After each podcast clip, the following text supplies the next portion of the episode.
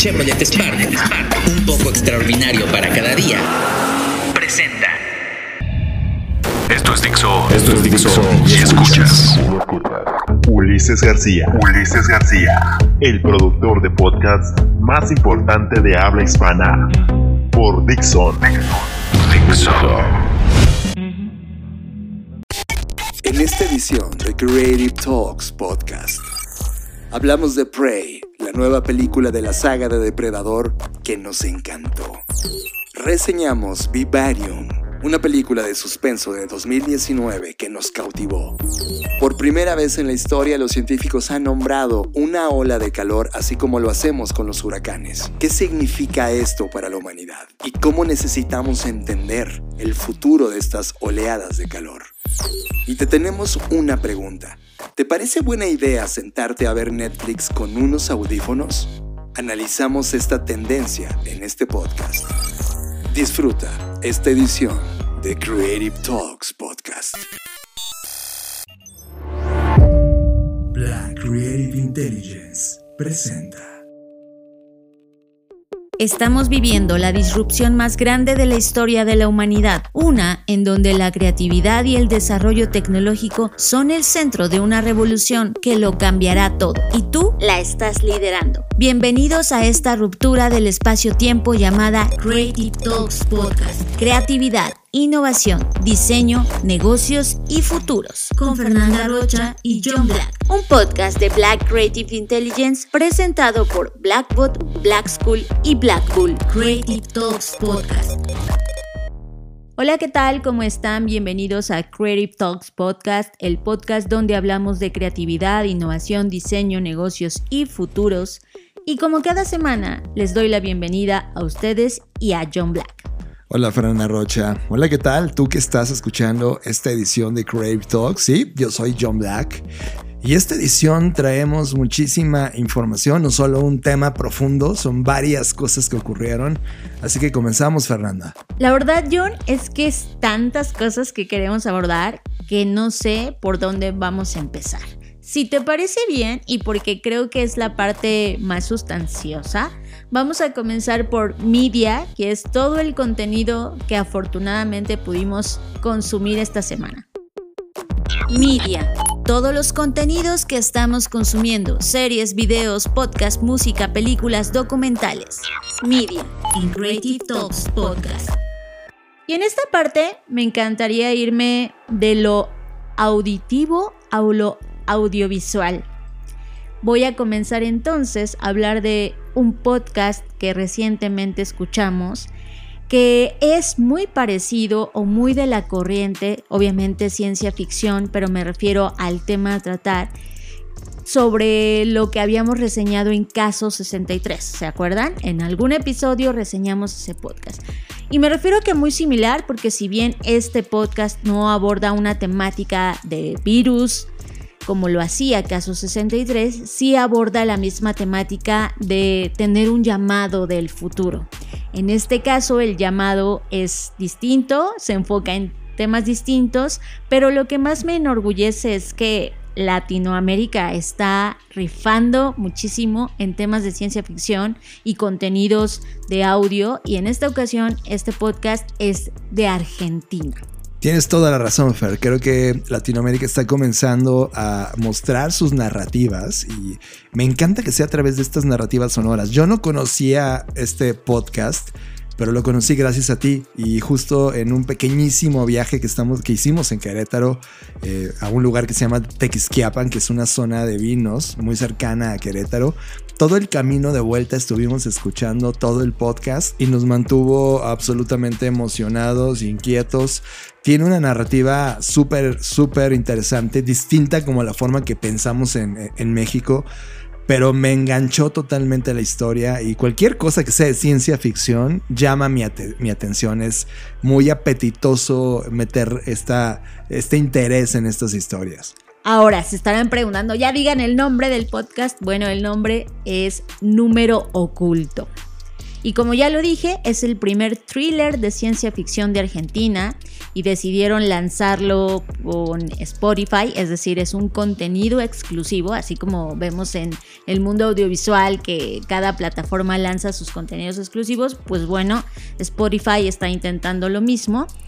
Y es, digámoslo, un viaje en el tiempo en donde la protagonista, que la verdad es gran, gran actuación de la protagonista, nos lleva a un qué pasaría si pudieras llamarte a ti mismo en el pasado. Y creo que esta es una respuesta, o más bien una pregunta que muchos de nosotros nos hemos hecho, ¿no? ¿Qué pasaría? E incluso hay como muchas actividades y dinámicas en la parte creativa de, a ver, imagina que le mandas una carta a tu yo del pasado, ¿qué le dirías? ¿No? Esto, este tipo de preguntas siempre han estado, pero creo que este podcast lo que aborda es así de, no, realmente, ¿qué pasaría si le haces una llamada a tu yo del pasado desde tu yo del futuro? Y sobre todo, Fer, en el camino, mientras escuchábamos este podcast, y no quiero arruinar la historia, porque la historia quiero que la descubran igual que yo. Sí, yo también estoy siendo muy cuidadoso. Muy cuidadoso, sí. Eh, hay un momento en donde, ¿qué pasaría si hablas contigo mismo? Que es esta, este planteamiento, pero que tu yo del futuro te pida hacer cosas que tú has estado peleando toda la vida por lograrlo y tu yo del futuro te dice, no lo hagas, compa. Híjole, eso está muy cañón porque, a ver, voy a poner un ejemplo para no spoilear. Imagínate que tú has estado toda la vida soñando con poner un restaurante y has estado trabajando durísimo en poner un restaurante, ya tienes casi todo listo, estás a punto de emprender y de repente recibes esta llamada y tú yo del futuro te dice, ¿sabes qué? Mi ciela, mejor no, como dices John, no lo haga, compa, no inicies ese restaurante, e, este, aunque sea el proyecto de tus sueños y de tu vida, no lo hagas. Y, y, es ahí cuando me encanta, eso sí lo voy a decir, hay una parte en la serie, una frase que dice, no, es que sabes qué, ese es tu presente, no es mi futuro. Somos dos personas independientes y yo tengo mi propio libre albedrío. Y, ese libre albedrío me quedé pensando, es, es verdad, o sea, ¿cuál libre albedrío vale más? ¿El de tu yo del futuro o el de tu yo del presente? Y la de yo del futuro le dice, sí, pero todo lo que tú hiciste soy yo. Y entonces es, como un loop donde dices qué va a pasar. Eh, lo que altere, las decisiones que tome, va a afectar a la del futuro también. Eh, es increíble, Fer. Evidentemente te pone en esta contradicción personal, ¿no? De si yo, yo lo llevé a mi vida personal sobre si las decisiones, los sueños y las cosas que estoy haciendo ahora mismo en el presente que amo hacer son las correctas, ¿no? ¿Qué pasaría si me hablara a mí mismo, mi John de futuro, me dijera, John, ahora lo único que tienes que dedicarte es agarrar el jardín y sembrar jitomates? Entonces de repente cambiaría todo, diría que sí, diría que no, sobre todo cuando estoy a punto de lograrlo. Esta historia plantea un punto en donde la protagonista, que se llama Sofía, está a punto de hacer algo importantísimo que ha venido peleando por toda su vida y que se va a lograr y que termina recibiendo esta llamada de un número oculto que termina diciéndole no lo hagas, ¿no? Y, y esa contradicción me parece fantástica. Ahora, creo que otra cosa súper atinada es la producción. Eh, ay, no, es que de verdad cuando, cuando escuchas no te imaginas como toda la chamba que hay detrás, todas las personas involucradas y se siente, o sea, ya cuando estás en este mundo del podcast, sabes, escuchas y sabes lo que implica crear toda esa atmósfera y, eso es lo que me encanta del audio, que es muy mágico porque te lleva a lugares distintos, eh, a diferencia de cuando ves algo, pues todos vemos lo mismo o la imagen ya es muy clara, pero el audio todavía deja mucho a la imaginación. Y esa parte me encanta, me encanta que cada episodio dura máximo 14, 15 minutos. Eh, la mayoría, el más largo creo que dura 21 minutos, que es el último, pero de ahí en fuera todos son, o sea, eh, lo que quiero decir es que si te quieres dar un atascón y escucharlo en un solo tajo, lo puedes hacer y cada episodio está muy bien narrado. El guion eh, creo que también está increíble porque permite que en muy pocos episodios ocurra toda una gran historia. Son 10 episodios en total, así que lo recomendamos ampliamente. Ya no vamos a decir nada, ya no vamos a decir más. Escúchenlo ustedes. Y eso se suma como a nuestra colección Fer de podcasts eh, que hemos estado recomendando aquí. Eh, por ejemplo, el gran apagón que, que, hace casi dos años, ¿no? Durante la pandemia comenzamos a hablar de él, como tú ya mencionaste, Caso 63, y ahora este podcast número oculto. Creo que se están sumando un movimiento de escritores que están comenzando a reconectar con la vieja forma de narrar a través del audio, como las radionovelas hicieron hace 100 años eh, en la humanidad. Y ahora el podcast está recuperando esta habilidad de escribir y de sonoramente contar historias. Y me está encantando mucho la idea, Fer. Además, ya lo dije, pero Latinoamérica está rifando cañón. ¿Vas a firmar entonces? No seas tan dramático, ¿querés? Lo decís como si fuera a matar a alguien. ¿Cómo sabías que esto iba a pasar? La tormenta, mi accidente, el robo. ¿Cuándo hiciste todo esto? Bien. La pregunta no es quién, sino cuándo.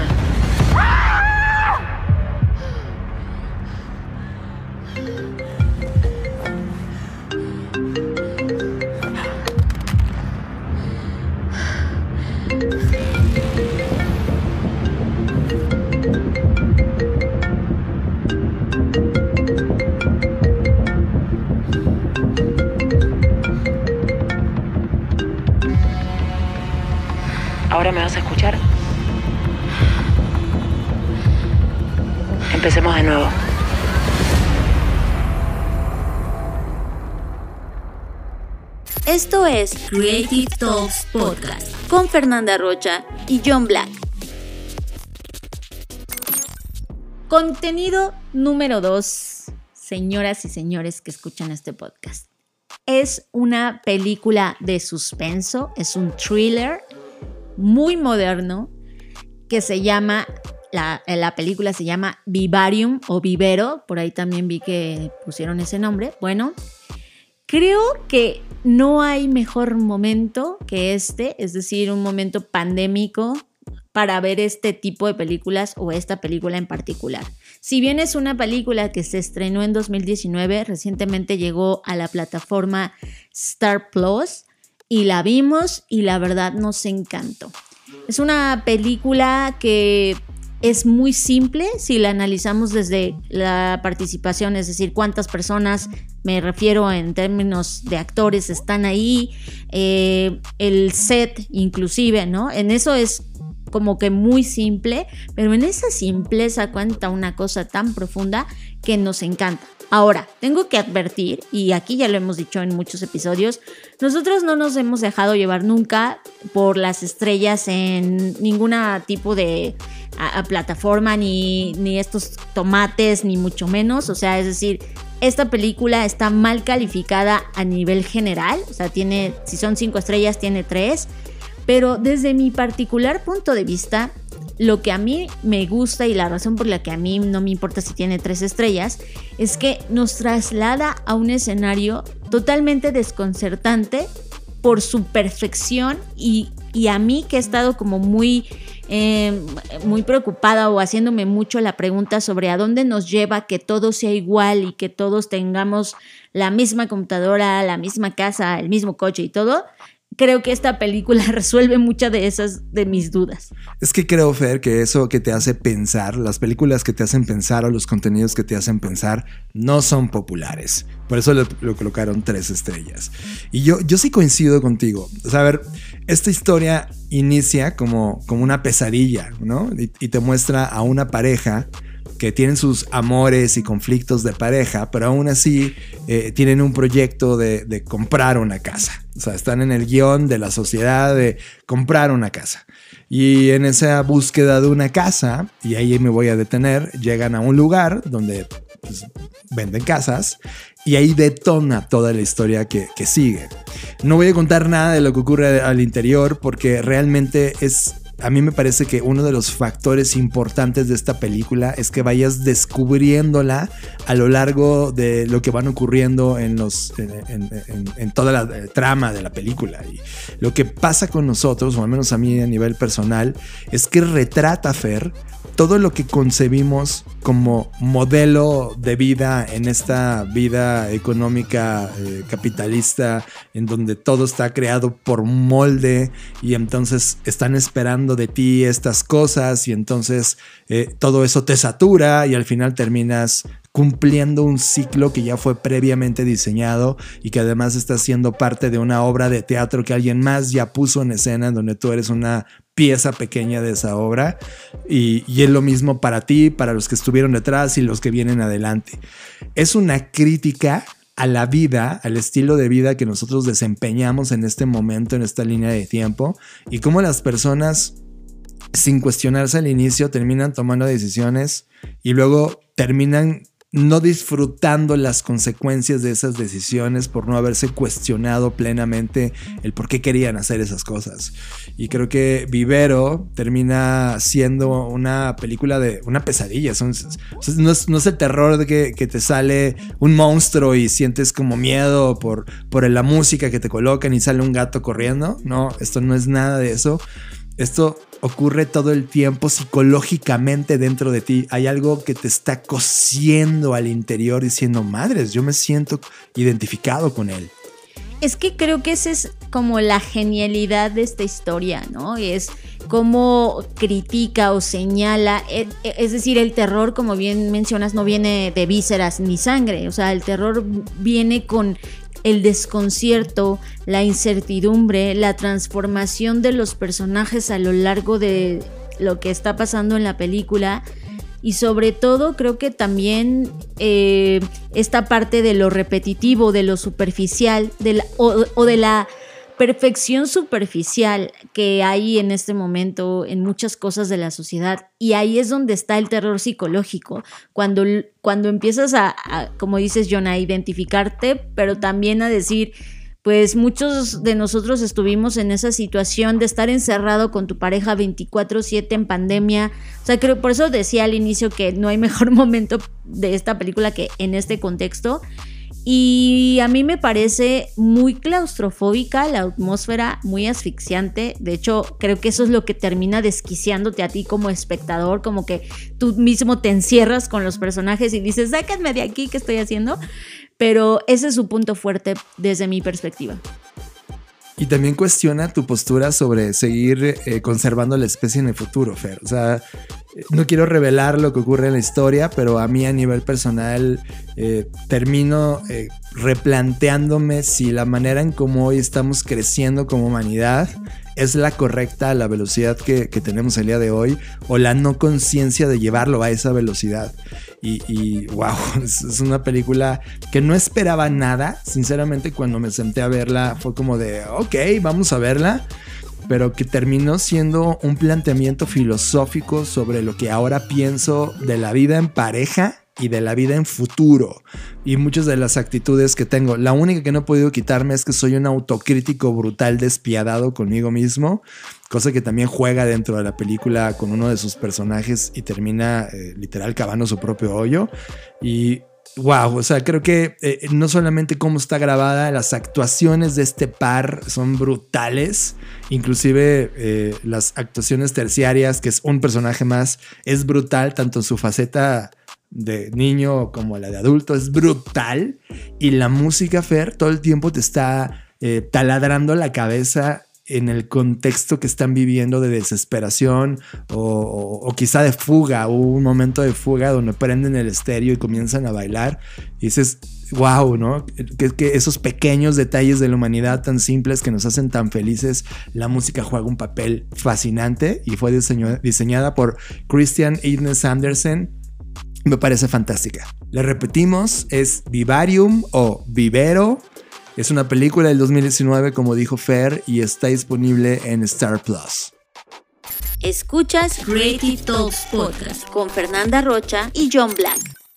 Y aquí viene John, el tercer contenido que es mi favorito de los tres que acabamos de recibir. Ah, a, ese nivel. A ese nivel, ya yo ya me fui, por eso la dejé al final, porque dejé al final lo mejor. Y para mí, híjole, es que no sé ni por dónde empezar porque esto junta muchas cosas que me encantan. Por un lado, eh, eh, esta franquicia de El Depredador, de la cual yo no quería saber nada. Es- Ya sé, es que, es que por eso, por eso dije, junta muchas cosas, porque El Depredador es una franquicia que inició muy bien y luego fue muy mal, ¿no? Y por eso muchos fans o muchas personas pues dicen como que ya no quiero saber nada más de esta película porque me hizo mucho daño. Los- las últimas tres películas son olvidables. Sí, Es sí, como- sí, lo sé, lo sé. Pero luego viene como esta parte de una mujer indígena, heroína, protagonista, me tienes. O sea, es como, dime más, ¿no? Y no hay decepción en esta película. Creo que lo que hizo Dan Trachtenberg con todo el elenco y con... Ahorita vamos a hablar a detalle con cada uno de los integrantes del equipo, pero lo que hicieron fue no solamente rescatar la franquicia, sino darle sentido, darle vida, o sea, la dignificaron y ahora soy más fan del depredador que nunca.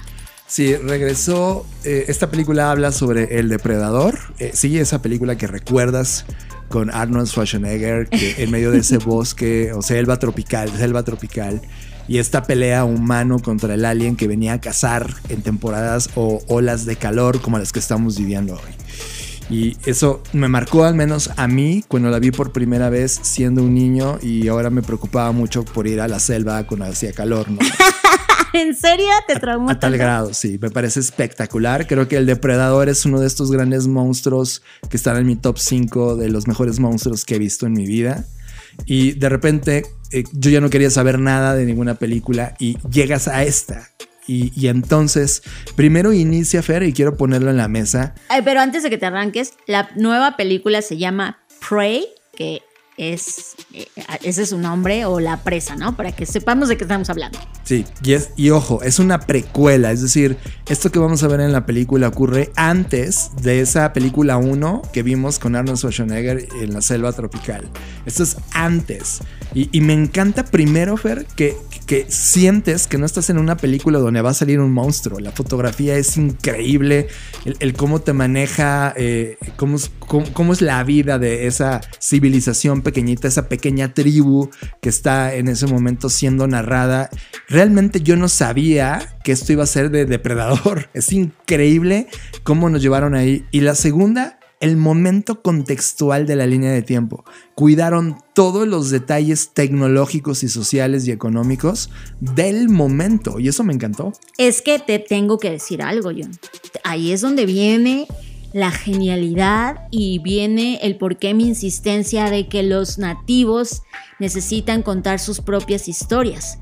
Lo que ocurre es que aquí Jane Myers, que es parte del equipo, que ella, gracias a ella es que esta película es, digo ya el director y todo, pero gracias a ella Es la productora. ¿verdad? ella es la productora y gracias a ella la película es lo que es. Porque ella, déjenme contarles, que ella sí es eh, comanche. Ella forma parte de la nación comanche y pertenece a la tribu de los pies negros.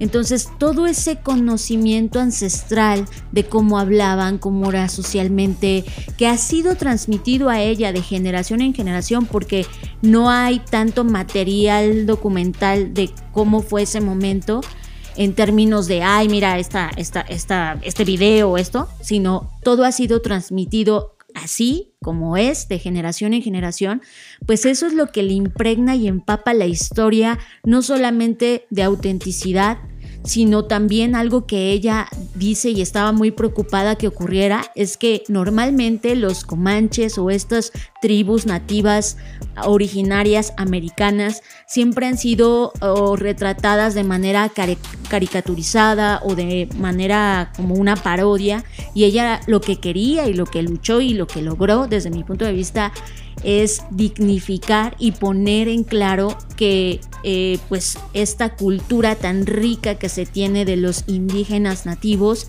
pues es importante contarlo y eso es lo que a mí me encantó de la película me encanta estar viviendo en una era en una época donde se están rompiendo un montón de mitos entre ellos quienes cuentan las historias y nos estamos alejando cada vez más digo todavía hay mucho pero creo que estas son señales emergentes de ya olvidarnos del típico, de la típica historia, del típico monstruo, que es algo que critiqué mucho en Dead Love and Robots, por ejemplo. Claro. Y que ahora es, no, vemos todo desde otra perspectiva e incluso ella trajo a la mesa a un montón de personas que también son parte de la nación comanche, entre ellos Robert Mirabal, que él es el que compuso los cánticos de cacería.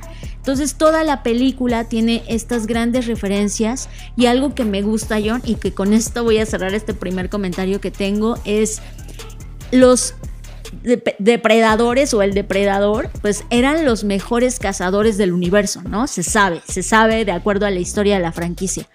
Pero los comanches eran los mejores en la Tierra. Entonces este duelo de los dos mejores cazadores, tanto del universo como de la Tierra, peleando y defendiéndose uno al otro con la herramienta y la tecnología que tenían, es lo que hace que se sienta esta película tan increíble. Sí, con, con flechas y arcos. O sea, es increíble, ¿no? Y yo creo que lo, lo, mencionaste bien. Esta serie dignifica no solamente a lo que ha venido pasando con, con el depredador en todas sus entregas cinematográficas, sino que dignifica también la narrativa eh, ya no es Arnold Schwarzenegger, ya no es este soldado Billy. Eso increíble, también me ¿no? encantó. Se es- rompe, se rompe se rompe. Ahora es una mujer. Y es una heroína de acción indígena. Exacto, Wow. que comete errores, porque eh, a lo largo de la historia, este, la verdad, yo mismo como usuario la, la tiré a menos. Es como de, ay, niña, no lo hagas, ¿no? Y, y- eso es, esa es su habilidad. De repente te lleva a un punto en donde la humanidad no necesita ser perfecta para ganarle a un depredador, sino necesita entender su habilidad para explotar esa habilidad. Es que eso fue justo lo que me encantó, John. Ahora tenemos, vamos a hablar un poco de la actriz principal de la protagonista, que es Amber Me Thunder. Ella tiene un talento increíble, si bien evidentemente su influencia de sus padres, que ambos son cineastas, productores y han trabajado un montón de cosas, ella brilla por su propia luz. Ella forma parte de la Reserva India de la Fort Peck, todo este territorio de las tribus Assiniboine y, y Sioux, que está ubicada en Montana. Y planteo este contexto porque eso también hace que si bien ella no pertenece a los Comanches, sino a otra reserva india, eso la hace tener empatía con el personaje y la hace desde esa empatía vivencial poder transmitir el mensaje de ser parte o de ser esta heroína indígena que como bien menciona John muestra algo mucho muy auténtico en el sentido de vulnerabilidad comete errores como dices pero al final del día también a mí me dio mucha nostalgia y de hecho ahorita mientras lo digo me vuelve a dar como a mí me puso en este rol como mujer de decir todas las expectativas que la sociedad tiene sobre nosotras que hace que a su vez nosotras tengamos un montón de expectativas bien altas sobre nosotras mismas y siempre como esta idea de tener que demostrar. De hecho a mí el nombre de la presa me parece el mejor nombre para esta película porque pues la presa te habla de eh, a mí yo lo llevé o lo trasladé hacia la mujer ha sido la presa de la sociedad, de las expectativas, de una misma, etcétera. Entonces, creo que eso se muestra sin decirse, ¿no? Sin, no hay esta co- cosa que se sienta forzada de, ay, es que a fuerza tienen que hablar de mujeres y género. No, no, no. O sea, desde la naturalidad de la historia, de lo que está ocurriendo y del contexto, ella logra trascender y vivir este viaje de heroína haciendo cosas que a lo mejor cualquiera de nosotros haríamos, en, en el sentido de no hay perfección, no pretende ser la más fuerte, en el sentido como Arnold Schwarzenegger, ¿no? Que ya tienes como esta figura. un soldado icónico, ¿no? Exacto. Y eso me encanta también porque Amber yo la he escuchado en diferentes en- entrevistas y, y el carisma que tiene y, y esta sencillez de decir, eh, gracias a, a pertenecer a la Reserva India, pude como entender y a adueñarme del papel de pertenecer a esta tribu comanche, eso me encantó muchísimo. Y también vemos en el filme algunos de los rituales de ese momento, ¿no, Fer? De esas, de esas tribus. Una de las que más me encantan es cuando te miran a los ojos y dicen, no más, hasta aquí, no más. Y es cuando aceptas tu destino, ya sea porque te convertiste en, la, en, el, en- en el que caza o en la presa, ¿no? Y, eso es cautivador porque a lo largo de la historia, no voy a contar más, esa frase es, un, es un hola y una despedida en muchos de los momentos cíclicos de- del filme. Y realmente, Fer, yo no sé tú, algo que también me, me movió muchísimo es ver a un depredador también en una preevolución. Es decir, conocimos al depredador que llega a la selva y luego a la ciudad de Los Ángeles con una tecnología súper, súper avanzada. Y aquí vemos a un depredador que, está en esa evolución. Todavía no llega con toda esa tecnología. Ves a un depredador también más un poco tribal, ¿no? En, ese, en su tecnología per se, lo cual le permite igualar un poco en habilidades contra la tecnología de caza que tienen las tribus. Qué bueno que tocas ese tema, porque Jane Myers, la productora, ella dice, es que la gente lo está viendo y le está llamando precuela. Pero desde mi cosmovisión, como pues indígena, ella menciona algo que dije, tiene toda la razón y tiene que ver con lo que dices John. Ella habla del origin story o la historia de los orígenes en lugar de la precuela. Y cuando hablas de la historia de los orígenes, pues te, te vas a eso, al origen. Y por eso es que vemos a este depredador en, así. Porque estamos hablando de su origen, de cómo era antes, qué igual qué vulnerabilidades tenía, qué tecnología tenía. Y me encanta esa visión. A mí también, y de hecho es esa forma de respetar que estás en una línea del tiempo del pasado, en el, en el origen, es algo que a mí me molesta, por ejemplo, de Star Wars, que de repente ves algo que se supone que es una precuela, pero es- inclusive tecnológicamente está más avanzada que las películas que, que supone están en el futuro, ¿sabes? En la línea del tiempo. Y eso a mí me molesta, es como de, no, eso no debería estar pasando. Esta película cuida cada detalle, ¿no? Ahora, Y- algo que también quiero mencionar. Es la primer película en lanzar un doblaje en lengua indígena al momento de su estreno. Es cierto.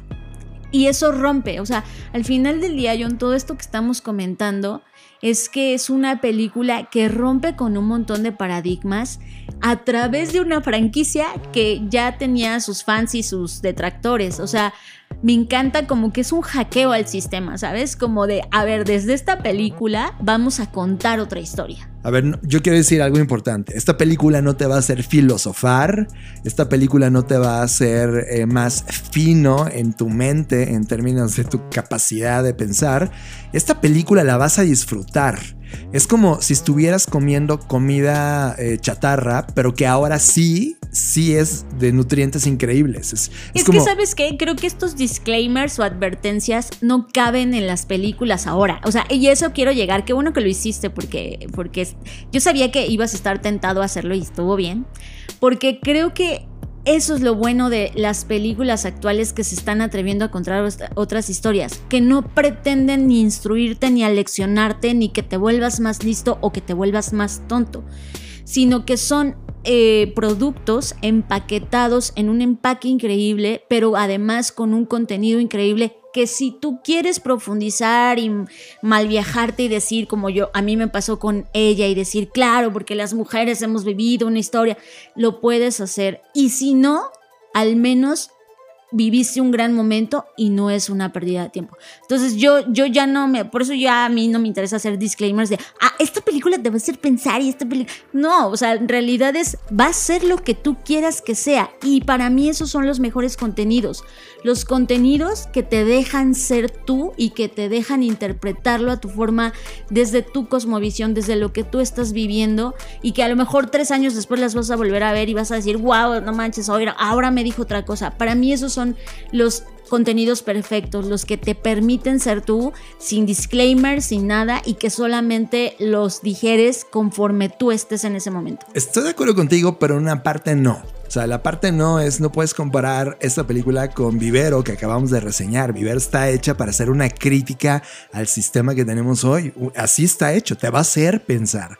Y esta solo te va a hacer sentir. Está hecha para que sientas esa emoción de ser ella y de ver una historia como ya la hemos descrito. Yo creo, Fer, que sí, las películas que te dejan ser libre para tomar tus propias decisiones inician desde que le pones play o te sales de la película porque no te gustó, ¿no? O le pones, pones buscar otra cosa.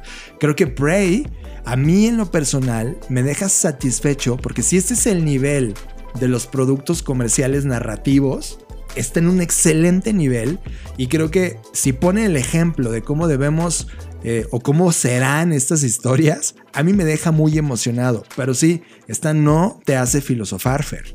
A mí sí me hizo filosofar, por eso no estoy de acuerdo, pero está bien, porque es parte de la libertad de la película. Ah, por cierto, esta película está en Star Plus, así que perdón mi confusión, yo me equivoqué.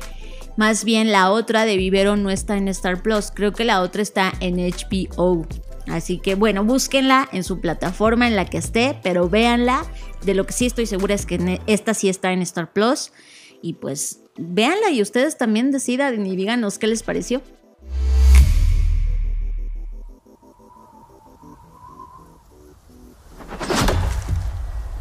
Why do you want to hunt? Because you all think that I can't. Saw a sign in the sky. I'm ready. Maui, Nita.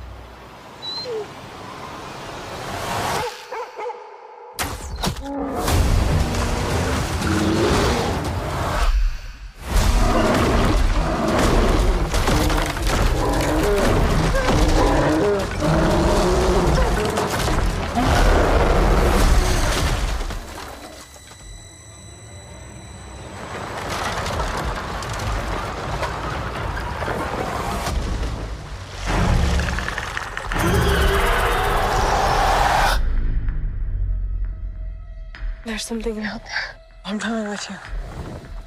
You can't. I'm trying to protect you. Protect me from what?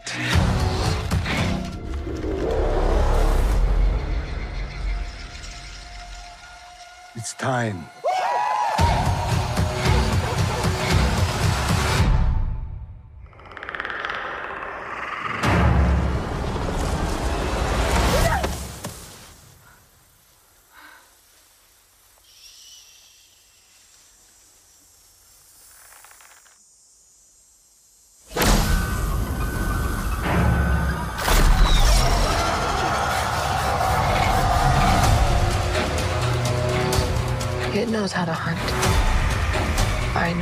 Survive.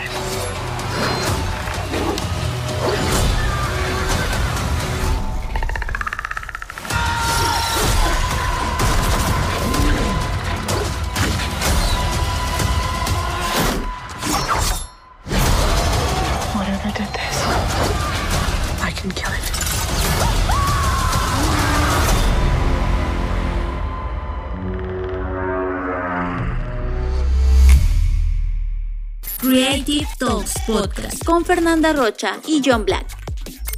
Yo antes de acabar esta sección solo quiero poner dos cosas en la mesa. Una de ellas eh, no es en ninguna plataforma eh, de contenido de paga. Este es Vimeo, se llama Ghost. Y es un cortometraje experimental generado por inteligencia artificial. Ya hemos estado platicando en Crave Talks previamente de qué significa esta creatividad artificial. Pues ahora varias personas, varios cineastas están utilizándola para narrar historias visuales. Eh, Vela es un experimento interesante, se llama Fantasmas.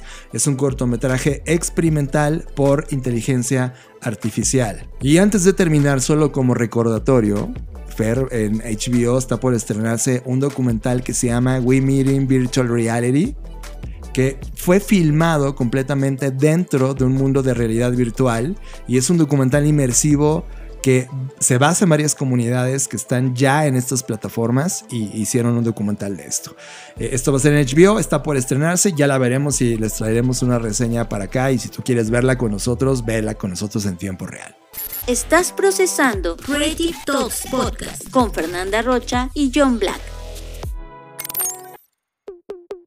Radar. Activamos el radar de tendencias de Black Creative Intelligence y te traemos la tendencia que más llamó nuestra atención. Radar en Creative Talks Podcast. Johnny, en esta sección ahora vamos a abordar dos tendencias, una muy divertida porque tiene que ver con el entretenimiento y la otra pues no tanto porque tiene que ver con la destrucción del planeta. Así que vamos primero por las buenas noticias o la divertida. Esta tendencia que estamos logrando detectar ahora tiene que ver con un lanzamiento que hizo Sennheiser de nuevos auriculares inalámbricos para ver la televisión. Entonces John me preguntaba, oye Fer, ¿tú verías conmigo contenidos pero con los audífonos puestos? Y mi primera respuesta fue, lo haría siempre y cuando el, contenido que vayamos a ver está hecho para que tú disfrutes en auriculares, porque si no, si voy a escuchar lo mismo que cuando no tengo auriculares, pues ¿para qué?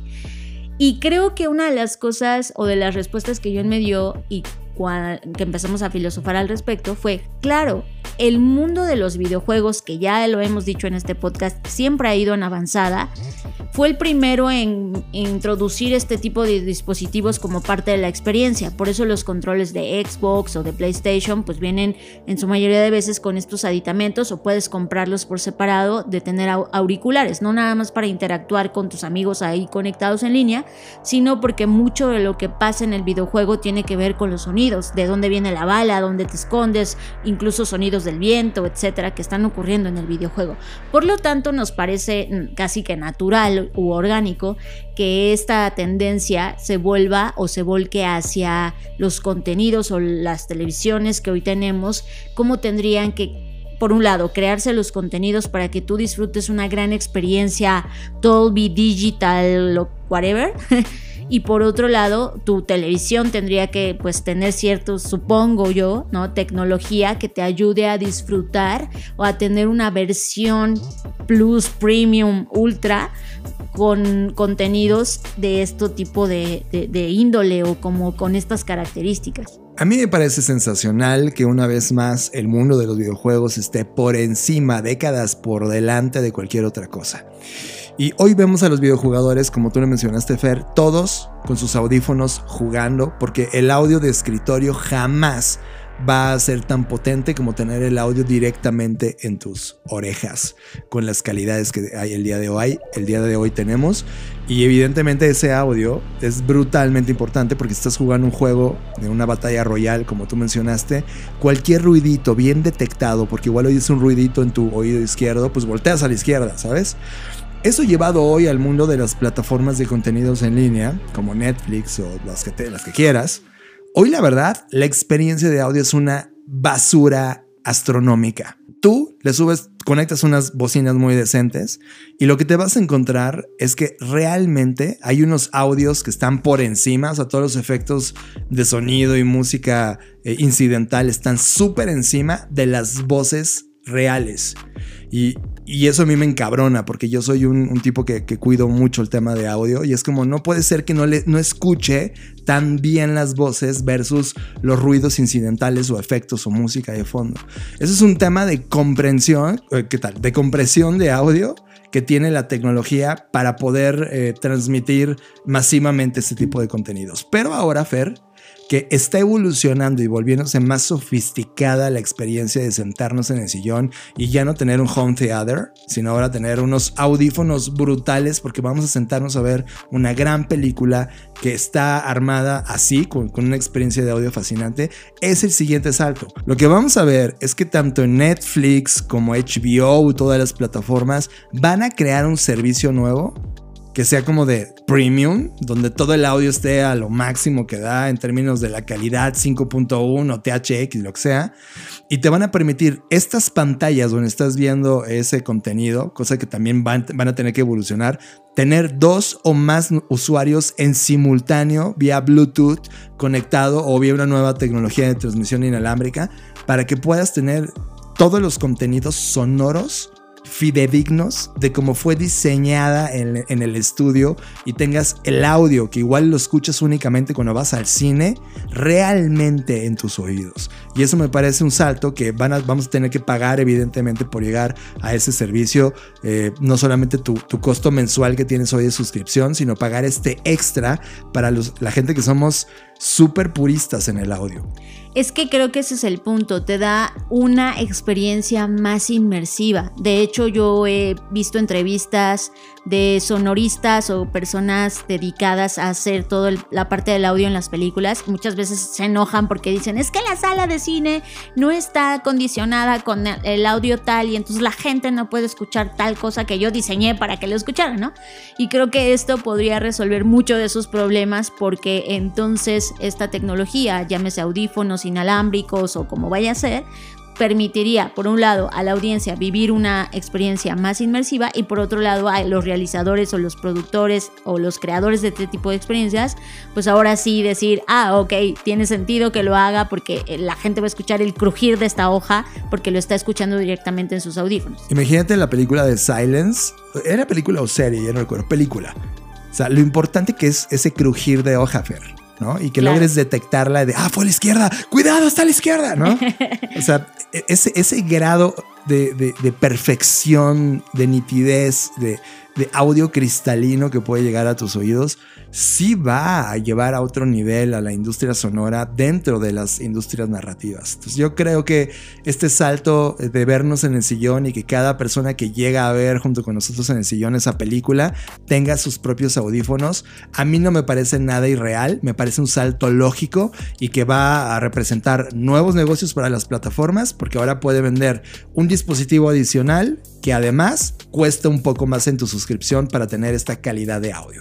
Yo le entro, a mí me encanta y creo que este paso de Sennheiser y junto a otra plataforma tecnológica, no me acuerdo quién era, Adidas, por ejemplo, acaba de mostrar no solamente unos nuevos audífonos que, que tienen una calidad impresionante, sino que además ya ni, ni siquiera necesitan cargarse, Fer, porque el audífono interpreta la luz solar y se carga automáticamente. Entonces vamos a ver una explosión tecnológica en los headphones que además está poniendo eh, súper, súper de moda a toda la gente que hacemos contenidos, tener lo mejor de los headphones posibles, sobre todo si estás escuchando este podcast, escúchalos con unos buenos audífonos.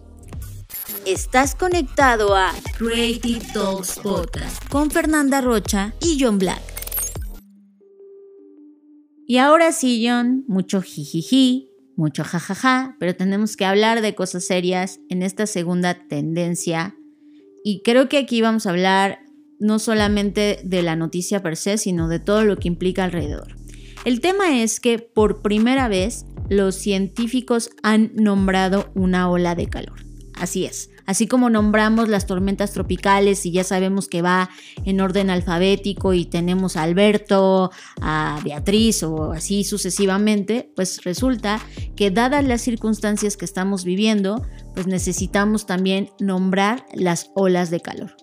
Esto eh, es una realidad global, Fer. Primero sucedió en América del Sur, cuando empezábamos el año a ver, viendo estas oleadas que estaban pasando en Argentina, sobre todo, que estaban reportando temperaturas brutales. Luego ocurrió en América del Norte y finalmente eh, llegó a Europa y se ha instalado ahí por más de tres meses estas oleadas de calor, lo cual despertaron en todos los científicos eh, una discusión que ya venía pasando años anteriores, pero que dijeron, a ver, tema número uno, estas oleadas de calor cada vez van a, van a ir increciendo, cada vez van a ser más agresivas y por lo tanto van a ser letales.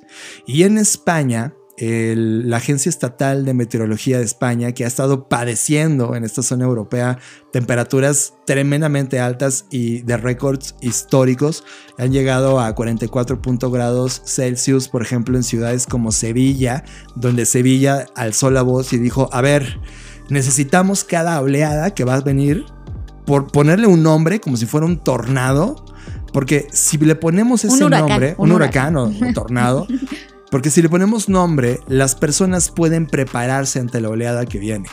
¿Y por qué tienen que prepararse? Porque las oleadas de calor matan a las personas. Y entonces ahora, al tener un nombre, así como nos preparamos cuando viene este huracán o tornado, así como viene este fenómeno, eh, Ahora tenemos que prepararnos ante la, oleada de calor que se nos viene y salvar las vidas de esas personas. Y esto evidentemente es un cambio histórico, Fer, por, porque por primera vez en la historia se le está poniendo nombres, al menos en España, gracias a esto que sucedió en la ciudad de Sevilla. Y el primer nombre histórico que se ha registrado se llama Zoé. Es el primer nombre de la primera oleada de calor que se registra en la historia de la humanidad y creo que de ahí no va a ser otra cosa más que seguir eh, implementándose en todas las ciudades de este planeta que, que recibimos estas oleadas, o sea, todo el planeta Tierra. Y también déjame contarte que esto también ha despertado, Fer, una nueva medida sobre cómo necesitamos nosotros entender el calor para poder salvarnos. Claro, esto tiene que ver con eso que vas a mencionar, justo porque el decir los grados Celsius o Fahrenheit ya no va a ser suficiente, porque, pues, ok, eh, una persona puede escuchar y decir va, va, a haber 44 grados de calor, pues sí, oyes y es mucho calor, pero ¿eso qué? ¿Qué implica? ¿No? Porque las condiciones que hay en países tropicales o en zonas tropicales versus lo, lo que hay en zonas más desérticas o climas sin tanta humedad, cambia totalmente el panorama. No es lo mismo 30 grados con humedad cero a 30 grados con 60% de humedad, que eso es lo que realmente puede matar a una persona, ¿es así? Así es, si tú vives en un lugar donde hay humedad y viene una oleada de calor, la mortalidad aumenta. Versus en un lugar donde no hay humedad, como bien mencionas, Fer. Y la razón es una.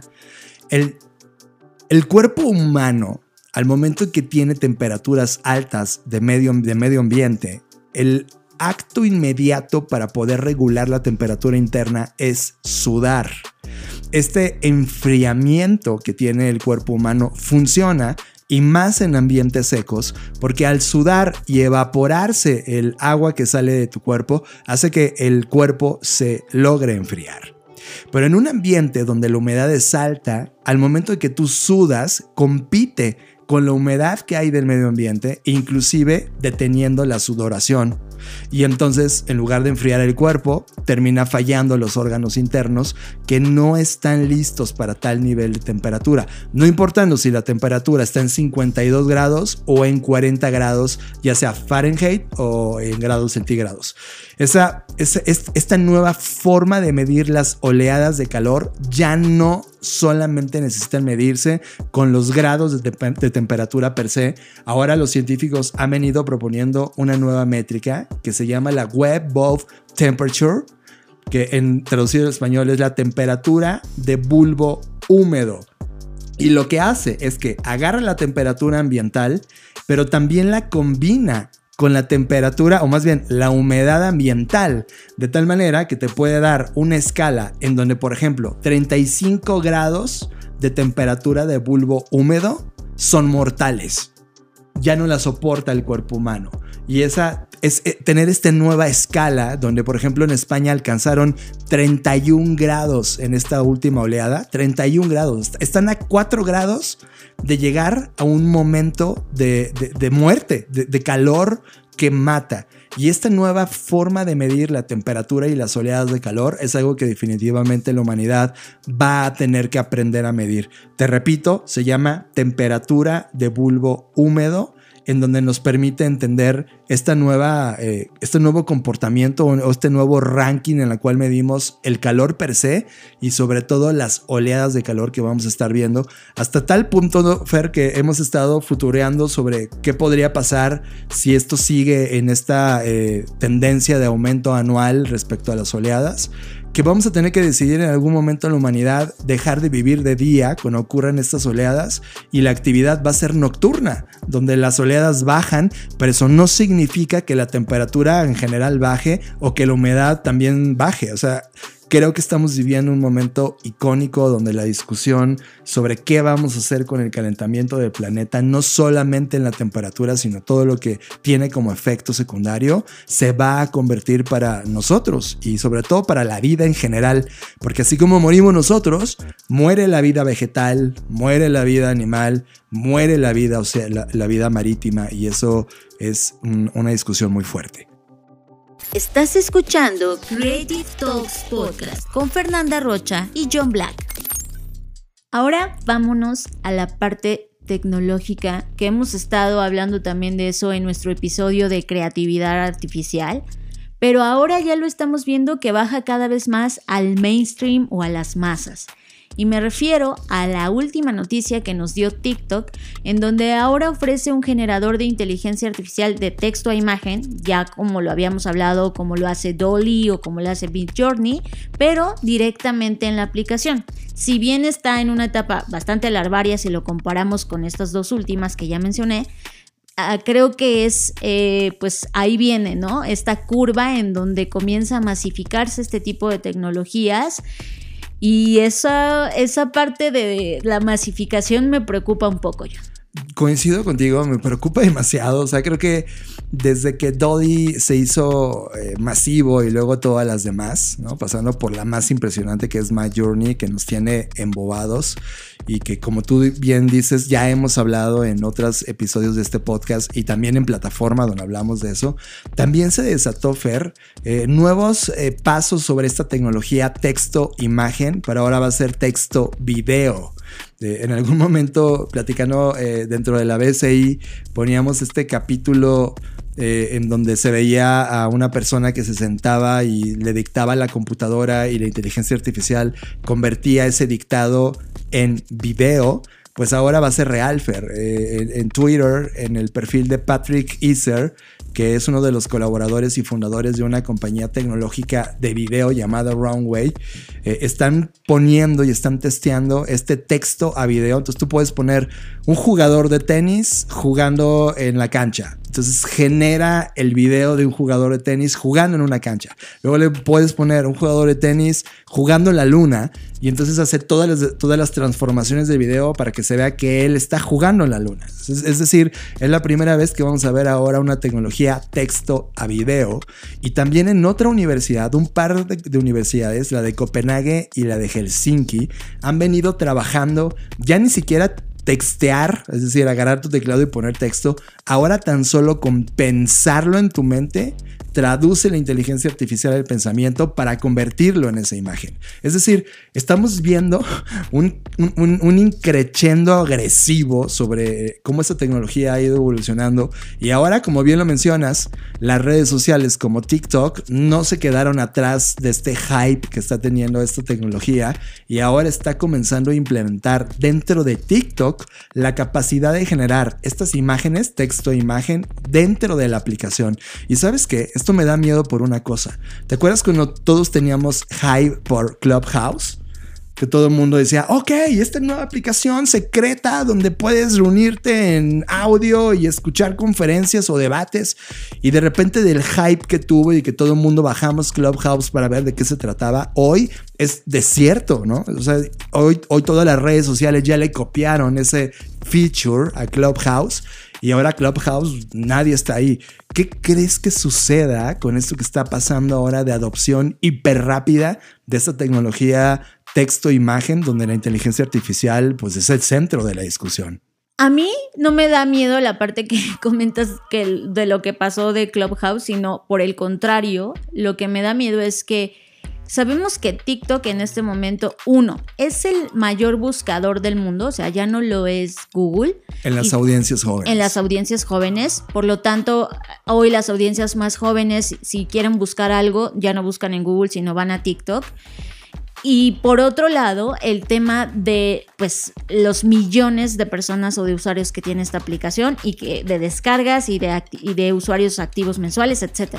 Entonces, si combinas como tiene la mayor base instalada de usuarios, más los, las audiencias más jóvenes buscan ahí, o sea, creo que es el cultivo perfecto para las noticias falsas, pero más sofisticadas porque más difícil de comprobar que sí son falsas, para la desinformación, o sea, es decir, todos los problemas que hoy tenemos, lo único que veo con esto es que se pueden agudizar y que ya va a ser bien difícil erradicarlos. O sea, ya, ya no hay marcha atrás después de esto. Y eso es lo que me preocupa, porque si de por sí hoy en esta capa primaria de uso digital que podría ser interactuar con las aplicaciones, detectar qué es, cierto de lo que no es, separar un hecho de una opinión y todas esas habilidades que todavía no tenemos, a eso súmale que vas a estar eh, teniendo a la mano y que cualquier persona lo va a poder tener, que por un lado podría ser fantástico fantástico que cada vez más personas tengan este tipo de herramientas, pero por otro lado ya sabemos que hay mucha intención maliciosa sobre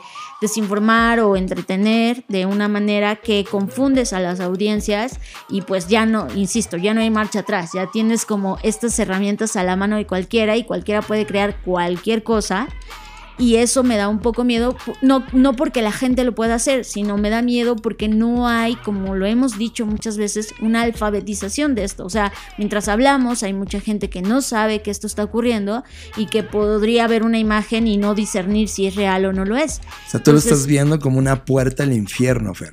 Pues perdón, pero sí, porque creo que el, lo hemos dicho acá, la tecnología sin información la tecnología sin alfabetización se vuelve más un arma que una herramienta. Ahora imagínate con estas cosas de, las universidades lleguen a TikTok, o sea, eh, que no solamente texto e imagen, sino imagínate que pongas tu presidente de Estados Unidos declara la guerra a China y fue generada en una plataforma de este tipo y la gente no logre discernir y logre desatar una guerra por este, esta falta de comprensión o de entendimiento de si esto fue real o falso, ¿no? Sí, porque o sea, igual me sentiría más tranquila si al mismo tiempo hubiese gente preparándose para contrarrestar esto, pero no veo, o sea, no, no veo que ahorita haya una nueva escuela, un curso, un taller de cómo este, defenderte ante, ¿no?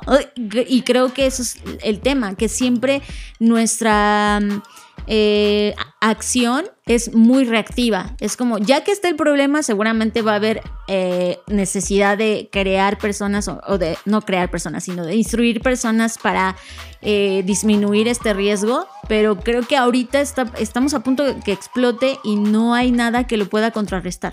O sea, este, este fenómeno de fact-checking también debería ser aplicado a este tipo de contenidos que están a punto de explotar. Sí, sí. Y no hay nada. O sea, ni siquiera hay una metodología que lo logre como descifrar, quitar todas las capas y decir, ah, no, esto fue generado, fue generado en TikTok. Ajá, no, o sea, no hay un deshacedor, o no sé cómo se tiene que llamar, sí, ya. que, que, te diga, ah, mira, tú puedes subir esta imagen a esta plataforma y vas a detectar si lo hizo una inteligencia artificial o si es real, ¿no? O sea, no he visto que exista, así que aquí hay una idea millonaria, si alguien quiere desarrollarlo, sería excelente. Esto es Creative Talks Podcast con Fernanda Rocha y John Black. John, me encanta que así como disfrutamos los episodios donde hablamos de un solo tema o de pocos temas, también disfrutamos estos donde hubo de todo. Hablamos de muchos contenidos, de ciencia ficción, de terror, de suspenso, de tecnología, de, de terror real. Entonces, me encantó este episodio, lo disfruté muchísimo. Espero que tú que nos estás escuchando también lo hayas disfrutado. Estamos muy contentos de tenerte aquí, siempre agradecidos y recordarles que pueden participar, nos pueden dejar audios en Anchor, nos pueden dejar un tweet, nos pueden escribir en Facebook, en nuestras redes sociales. Todos los contenidos que están en estos episodios están en nuestra plataforma blackci.rocks. Ahí, lo, ahí pueden dar clic en todos los enlaces que recomendamos acá así que no se lo pierdan. Y también estamos en YouTube para aquellos que no escuchan podcast en plataformas de audio, sino más bien usan YouTube porque ahí lo tienen de fondo mientras trabajan o estudian o lo que sea que estén haciendo. No olviden, por favor, darnos estrellitas, darnos likes, compartirnos, porque eso nos ayuda muchísimo a llegar a más personas. Pero todavía tengo un poco más fer.